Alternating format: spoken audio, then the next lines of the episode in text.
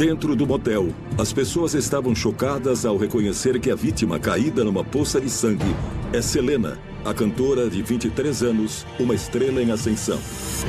The Mexican Madonna, shot in Corpus Christi. Selena was shot in a Selena. Selena. Selena.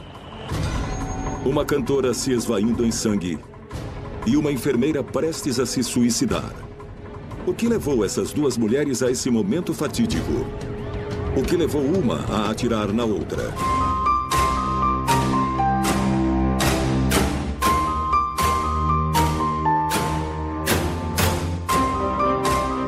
Fala galera, sou o Vitor Cunha, bem-vindos a mais um Sentença 67. Estamos de volta, agora abrindo a nossa segunda temporada e uma pequena um, atualização sobre tudo isso, que o programa agora será quinzenal, isso para a gente poder fazer pesquisas mais amplas, poder trazer temas melhores e poder trazer um conteúdo de mais qualidade para vocês que escutam a gente.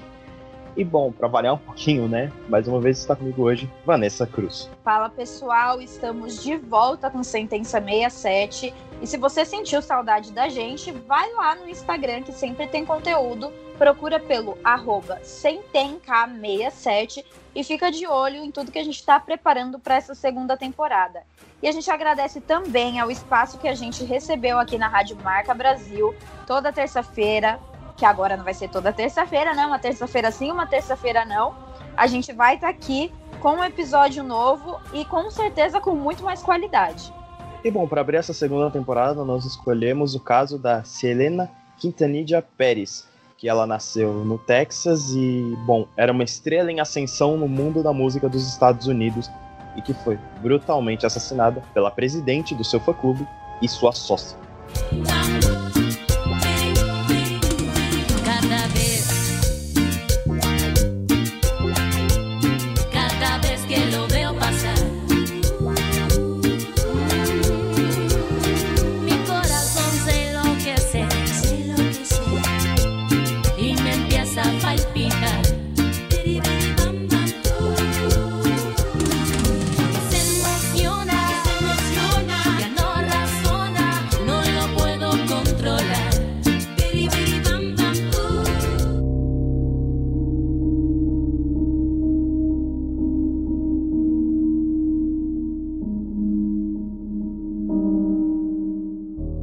Quem foi Selena? Selena Quintanilha Pérez nasceu no dia 16 de abril de 1971 na cidade de Lake Jackson, no Texas. Ela vinha de uma família humilde de imigrantes mexicanos que também são descendentes de espanhóis e índios cherokees. Ela era a filha mais nova desse casal mexicano, Abraham Quintanilha Jr. e Marcela Samora Quintanilha. Ela era bilíngue, ela falava fluentemente inglês e espanhol, como boa parte dos artistas latinos, que tem que aprender a língua americana para poder alcançar o estrelato. Ela estreou no cenário musical em 1981 como vocalista da banda Selena e Los Dinos, em que ela tocava ao lado de seus irmãos mais velhos. E a família nessa época passava bastante necessidade. Uma pequena cortesia da política anti-imigração do governo de Ronald Reagan, que afetou diretamente os negócios do pai da Selena. A família então passou a viver de pequenos trabalhos informais e dos pequenos shows que a Selena fazia junto com os irmãos em alguns parques de diversões da cidade, alguns bares e de regiões próximas também. E ela chegou até a lançar o seu primeiro álbum ao lado dos irmãos quando ela tinha 13 anos de idade. E o CD se chamava Selena e Los Dinos e ele chegou ao mercado no ano de 1984. No mesmo ano, a Selena começou a cantar profissionalmente e a se inscrever em concursos musicais nos eventos que aconteciam na cidade que ela morava. E ela acabou vencendo todos eles e atraindo a atenção da indústria musical. E foi aí que ela lançou seu primeiro CD intitulado Mis Primeiras Gravações, que abria a porta para a fama logo na década de 1990. Então, assim, a Selena estava começando a se tornar um ícone da música latina. A Selena ganhou vários prêmios ao longo da sua carreira e foi a primeira latina a encabeçar a Billboard 200, a lista responsável por classificar né, os 200 álbuns e EPs mais vendidos dos Estados Unidos. A cantora estadunidense ainda ficou conhecida como a Rainha do Terrano, um dos subgêneros musicais mais populares da música latina no país. Ela ainda foi nomeada pela Billboard a melhor cantora dos anos 90 e também a melhor artista da música latina da década. No palco, ela atraía as pessoas, fazia a gente querer olhar para ela. Ela conseguia se comunicar com um grande grupo de pessoas de várias idades, todo mundo.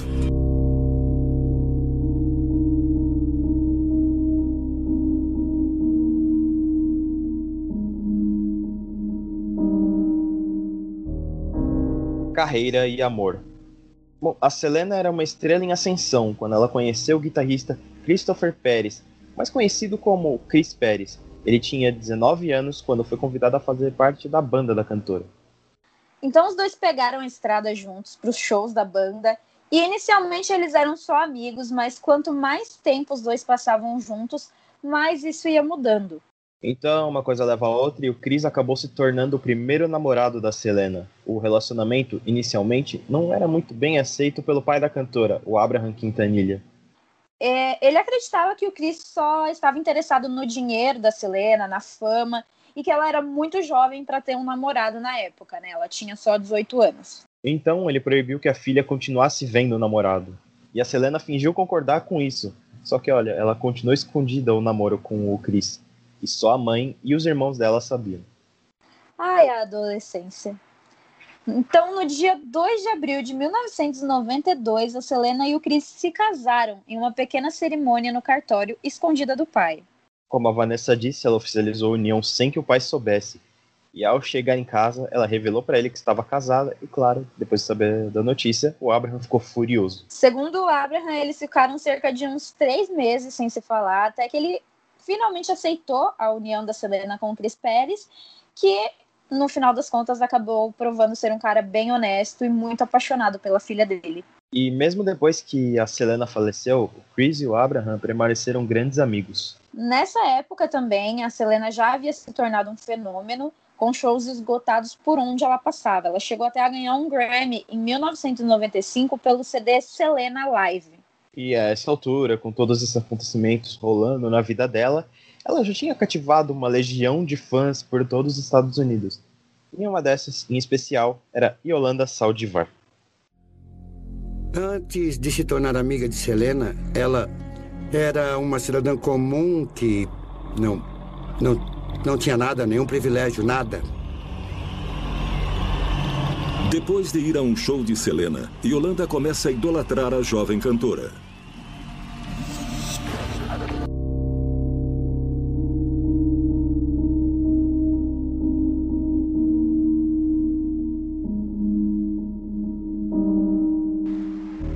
Obsessão fatal.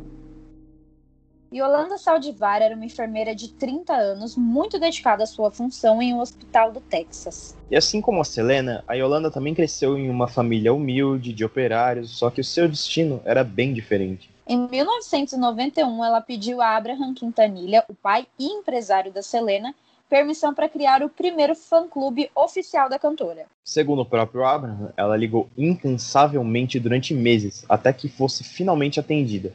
Então, o pai da Selena cedeu e deixou que ela criasse esse fã-clube. A Yolanda então foi recebida na família Quintanilha como se fosse uma amiga e passou a fazer parte da vida da cantora que ela idolatrava. Então, de repente, assim, sem mais nem menos, ela tinha esse poder e esse acesso direto a Selena. E ela organizava eventos, sessões de autógrafos. Ela deixou de ser apenas uma fã, ou uma pessoa qualquer na vida dela. né? E a Selena, ela era uma jovem de bom coração e ela enxergava o bem nas pessoas, então para a Yolanda era só mais uma fã dedicada e disposta a ajudar. E Yolanda, por sua vez, se aproveitava cada vez mais disso para se infiltrar na vida dela. Ela dizia: Bom, pode deixar que eu cuido disso, ou eu ajudo. Até que, em um certo momento, tudo na vida da Selena passava por ela.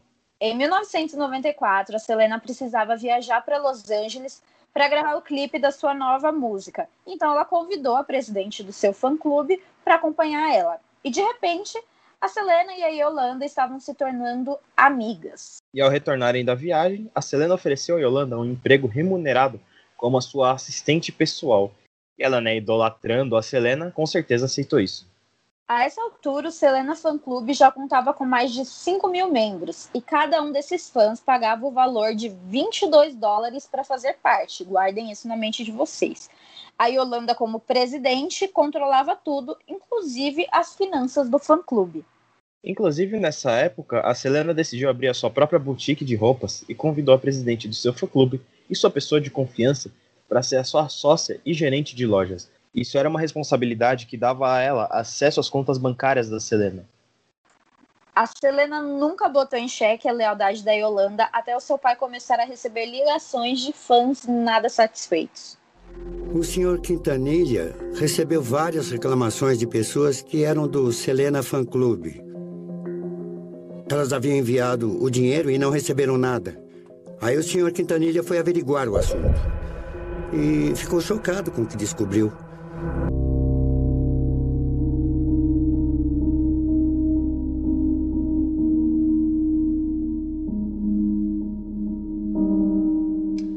A verdade vem à tona. E quando ele começou a receber as reclamações de fãs que diziam não terem recebido os produtos pelos quais eles pagaram, o Abraham foi investigar o que estava acontecendo, né? Porque para ter reclamações tem alguma coisa errada. Então ele achou vários cheques nominais para Yolanda Saldivar e assinados por Yolanda Saldivar. Ao investigar a fundo, ele descobriu que faltava quase 30 mil dólares entre as finanças do fã-clube e das lojas da Selena. A família então tentou alertar a Selena sobre o que estava acontecendo. Só que ela se recusou a acreditar. Bom, porque sua amiga era de confiança, né? Era uma amiga de confiança, então ela não acreditava que essa amiga poderia ser capaz de roubá-la.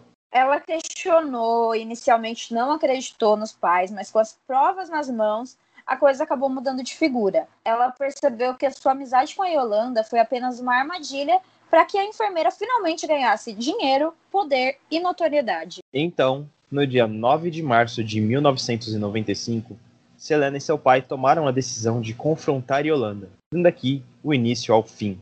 Eles então encontraram com a Yolanda e apresentaram as provas que eles tinham das fraudes nas contas da Selena. E ela, por sua vez, disse não saber nada sobre o dinheiro que tinha desaparecido. A Selena então mandou ela embora, despedindo ela de todas as funções, seja no fã-clube, nas lojas e aqui também como amiga.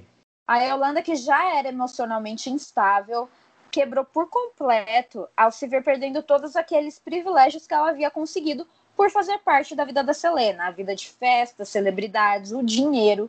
Então ela vai até uma loja de armas em San Antonio, no Texas, e compra uma pistola calibre 38.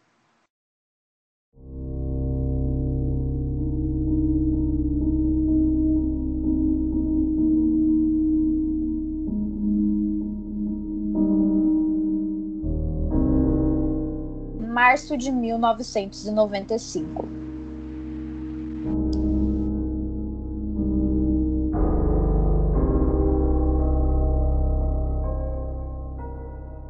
Então a emergência recebe uma ligação do motel Inn, na cidade de Corpus Christi, no Texas. Do outro lado da linha, uma funcionária do local informa que uma mulher, de por volta mais ou menos de 20 e poucos anos, havia sido baleada e estava sangrando muito no saguão do hotel. Quando a polícia chegou, encontrou uma jovem quase sem vida no chão do hotel.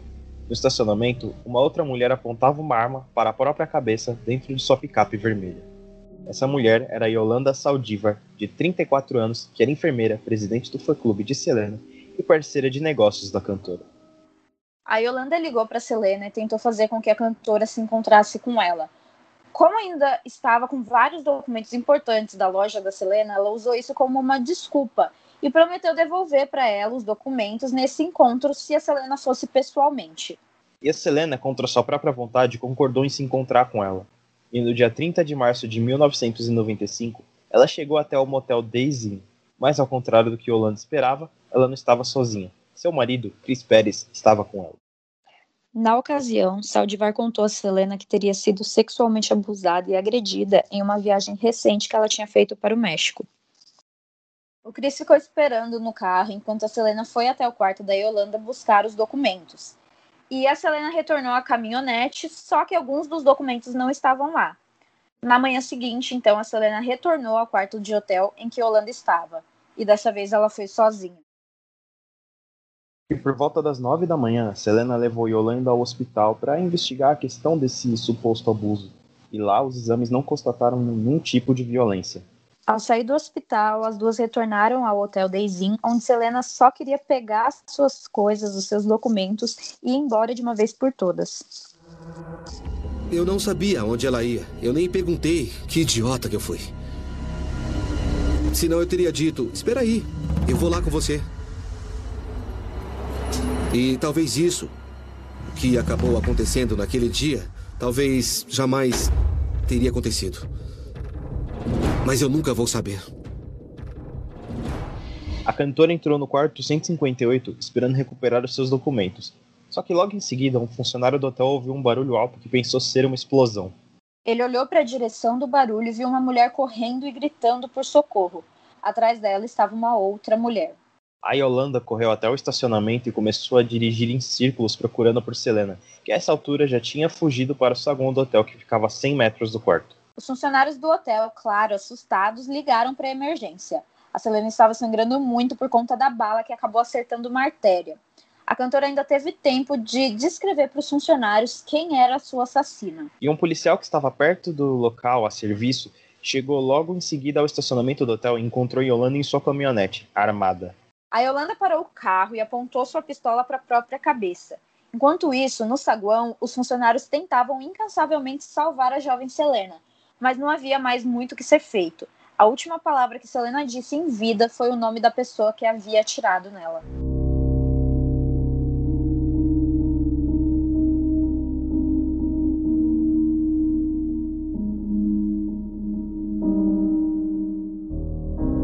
A. Já era uma hora da tarde e Yolanda estava em sua caminhonete há mais ou menos uma hora com uma arma nas mãos, e ela ameaçava tirar a própria vida. Coube ao oficial da polícia Larry Young a tarefa de tentar convencer ela a se entregar. A caminhonete de Yolanda havia sido cercada pela SWAT e a polícia havia fechado a rua do motel. Ali ninguém entrava e ninguém saía. E para estabelecer contato com ela, a polícia levou até a caminhonete uma linha telefônica que dava para o negociador Larry. Yolanda estava descontrolada e repetia que não queria ter atirado em Selena e que ela era sua melhor amiga. A versão dela é que ela teria levado a arma até o hotel para mostrar a Selena e dizer que iria tirar a própria vida, mas que o disparo que acertou a cantora foi acidental. A notícia sobre o que havia acontecido no motel Days Inn já estava se espalhando, e então uma pequena multidão de fãs atordoados de Selena já se reuniam nas redondezas do local. No rádio da caminhonete, a Yolanda acompanhava as notícias sobre o estado de Selena. E a preocupação da polícia àquela altura era de que se Yolanda soubesse que Selena havia morrido, ela poderia tentar contra a própria vida ou até das várias pessoas que estavam ao redor do local. Mas a preocupação foi em vão. A Yolanda ouviu a notícia no rádio e ela perdeu a cabeça. Porque, bom, agora ela era a pessoa mais odiada do Texas por tirar a vida da jovem estrela. O dia seguinte do acontecimento era 1 de abril de 1995. Então, quando a rádio Queda AM anunciou a morte de Selena, muitos fãs e ouvintes não acreditaram por se tratar do dia da mentira, acharam que era uma pegadinha. No entanto, a notícia não era uma brincadeira de mau gosto. Assim que outras rádios e outros veículos de comunicação começaram a narrar o fato, o luto por uma das maiores cantoras latinas da história começou e se estendeu por um longo período. Então, voltando aqui à noite do crime, pouco depois das nove da noite, depois de quase nove horas de negociação, a Yolanda resolveu se entregar. Mas ela disse que só sairia de lá com o policial Larry Young. Então o policial se aproximou do local e quando Yolanda saiu da caminhonete, a SWAT entrou em ação e rendeu a assassina. Na viatura, Yolanda perguntou várias vezes se Selena havia mesmo morrido, e ela não se conformava. A polícia levou para o departamento de homicídios da cidade de Corpus Christi. Agora cabia a investigação descobrir o que havia acontecido no quarto 158. A Yolanda não quis um advogado e ela estava calma e disposta a cooperar com a polícia. E no interrogatório, a Yolanda mudou sua versão. Ela disse que quando entrou no quarto, a Selena repetiu que as duas não podiam mais ser amigas e que quando a Selena virou as costas para ir embora, ela, com raiva, disparou na amiga. Com a confissão, a arma do crime e um motivo, a polícia achou que já tinha um caso fechado, mas não era bem assim. Enquanto isso, mais de 30 mil fãs acompanharam o memorial e o enterro da Selena Quintanilha Pérez. E o julgamento da Yolanda foi marcado para outubro de 1995, cinco meses após o assassinato. E apesar de inicialmente ela ter aberto mão de um advogado, na época do julgamento, a Yolanda pareceu cercada por advogados que estão entre os melhores do Texas. A primeira coisa que os advogados fizeram antes do julgamento foi plantar na imprensa a história de que eles podiam provar que o que tinha acontecido no dia 31 de março foi um acidente, apesar da confissão da Yolanda. Novamente, a Yolanda mudou de versão e voltou a dizer que sim, foi um acidente. Só que a promotoria estava decidida a provar o contrário. E não havia testemunha para o que tinha acontecido. Então o desafio era provar que Yolanda estava mentindo. E do lado de fora do fórum, uma legião de fãs cobrava justiça pela morte da cantora. A defesa apelou para o fato da Yolanda não ter antecedentes criminais e para o suposto sentimento de amizade e adoração que ela teria por Selena. E a promotoria chamou os funcionários do hotel para depor e a versão deles colocava a história da Yolanda em xeque. Os funcionários contaram que quando Selena saiu correndo do quarto, eles viram Yolanda logo atrás com uma arma apontada para as costas da cantora. E ela teria dito algo como Your bitch, ou, né, em tradução livre, sua vadia.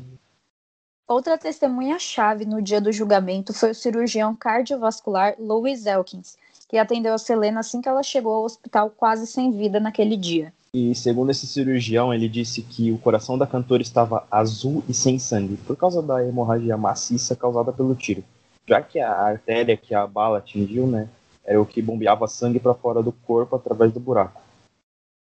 Antes de declarar Selena morta às 1h05 da tarde, os médicos tentaram ressuscitar ela por 50 minutos. Chegando à sala de emergência, Selena já estava com morte cerebral, de acordo com o Dr. Lewis, e ele disse durante o processo judicial, aspas, suas pupilas estavam dilatadas, ela não tinha movimento em seus braços e pernas e não estava mais respirando. Antes de ser operada, a Selena recebeu seis transfusões de sangue. Só que, de acordo com o doutor, esse sangue estava concentrado na cavidade torácica devido à magnitude da lesão sofrida. E isso impossibilitou a entrada do sangue no lugar onde ele deveria estar. O patologista forense Lloyd Branco concluiu que a Selena morreu de perda maciça de sangue causada pela bala que entrou na parte de trás do ombro direito dela e foi até o peito, e que foi sim um homicídio. O pai de Yolanda também testemunhou durante o julgamento. Frank Solis Saldivar declarou que no dia do crime, que a sua filha Yolanda disse à sua irmã, Maria Elida, que tinha atirado em Selena, enquanto ela ainda estava trancada dentro de sua caminhonete. E na ligação, ainda segundo o pai dela, ela não tinha dito que o tiro foi acidental. Logo depois, ela teria abaixado a arma e voltado para o quarto. Após duas semanas, o tribunal entrou em recesso e cabia ao júri decidir a sentença da Yolanda. E o veredito foi o que todos esperavam e torciam.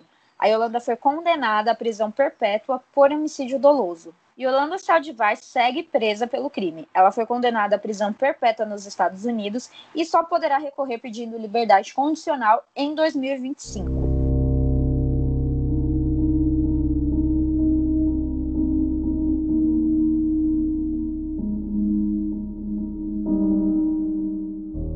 Legado e homenagens. A Selena morreu com apenas 23 anos e uma curta e marcante carreira. Após a sua morte, as músicas da cantora subiram nas paradas. No final dos anos 90, Selena Quintanilha Pérez se tornou a artista latina mais vendável da década. Duas semanas após o assassinato de Selena, o George W. Bush, que na época era governador do Texas, instituiu o dia 16 de abril, que é o dia do nascimento da cantora, como o Dia da Selena no Texas. O legado da Selena ainda se estendeu muito após a sua morte. Em 2015, no 20 aniversário da morte da cantora, foi criado um evento para homenagear a memória dela, a Fiesta de la Flor. O evento é realizado anualmente, sempre no North Bayfront Park, em Corpus Christi, no Texas, que é a cidade natal da Selena. O mês de março foi escolhido para a festividade por ser o mês do aniversário dela e também do aniversário de morte. E isso são dois dias de festival, onde as atrações são muito variadas, mas geralmente costumam ser de artistas da região do Texas, artistas mexicanos ou mexicanos americanos, assim como a Selena era. Isso é uma forma de continuar dando essa visibilidade ao estilo musical que ela eternizou. A família da Selena toda sempre está presente e a Suzette, que é a irmã dela, é quem coordena o evento, assim como a maioria dos assuntos relacionados à cantora após a sua morte. O evento atrai fãs da Selena de todo mundo até a cidade de Corpus Christi. No mês de março, a cidade costuma receber mais turistas que aproveitam também para visitar o túmulo de Selena, o museu, o Mirador de La Flor e todos os outros pontos turísticos que foram dedicados à cantora. É muito comum as pessoas irem fantasiadas a esse festival com versões de roupas icônicas que a Selena usou em grandes momentos da sua carreira. Crianças e adultos se reúnem para celebrar a obra da cantora.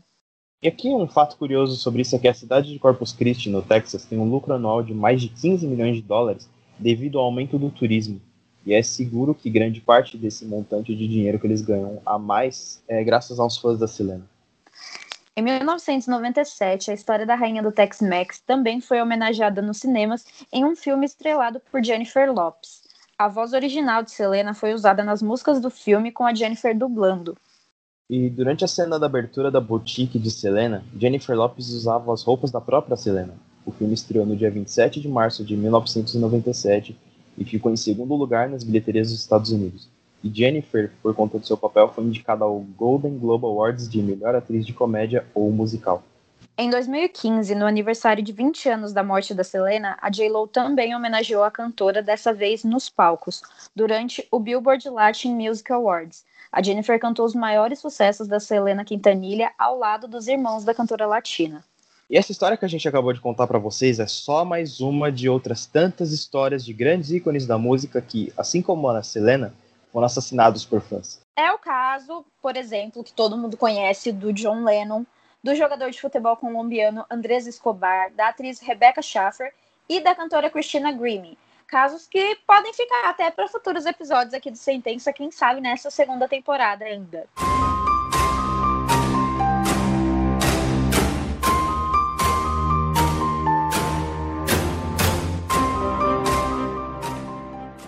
Bom, galera, esse foi mais um Sentença 67. Obrigado por escutarem até aqui, obrigado por voltarem para nossa segunda temporada.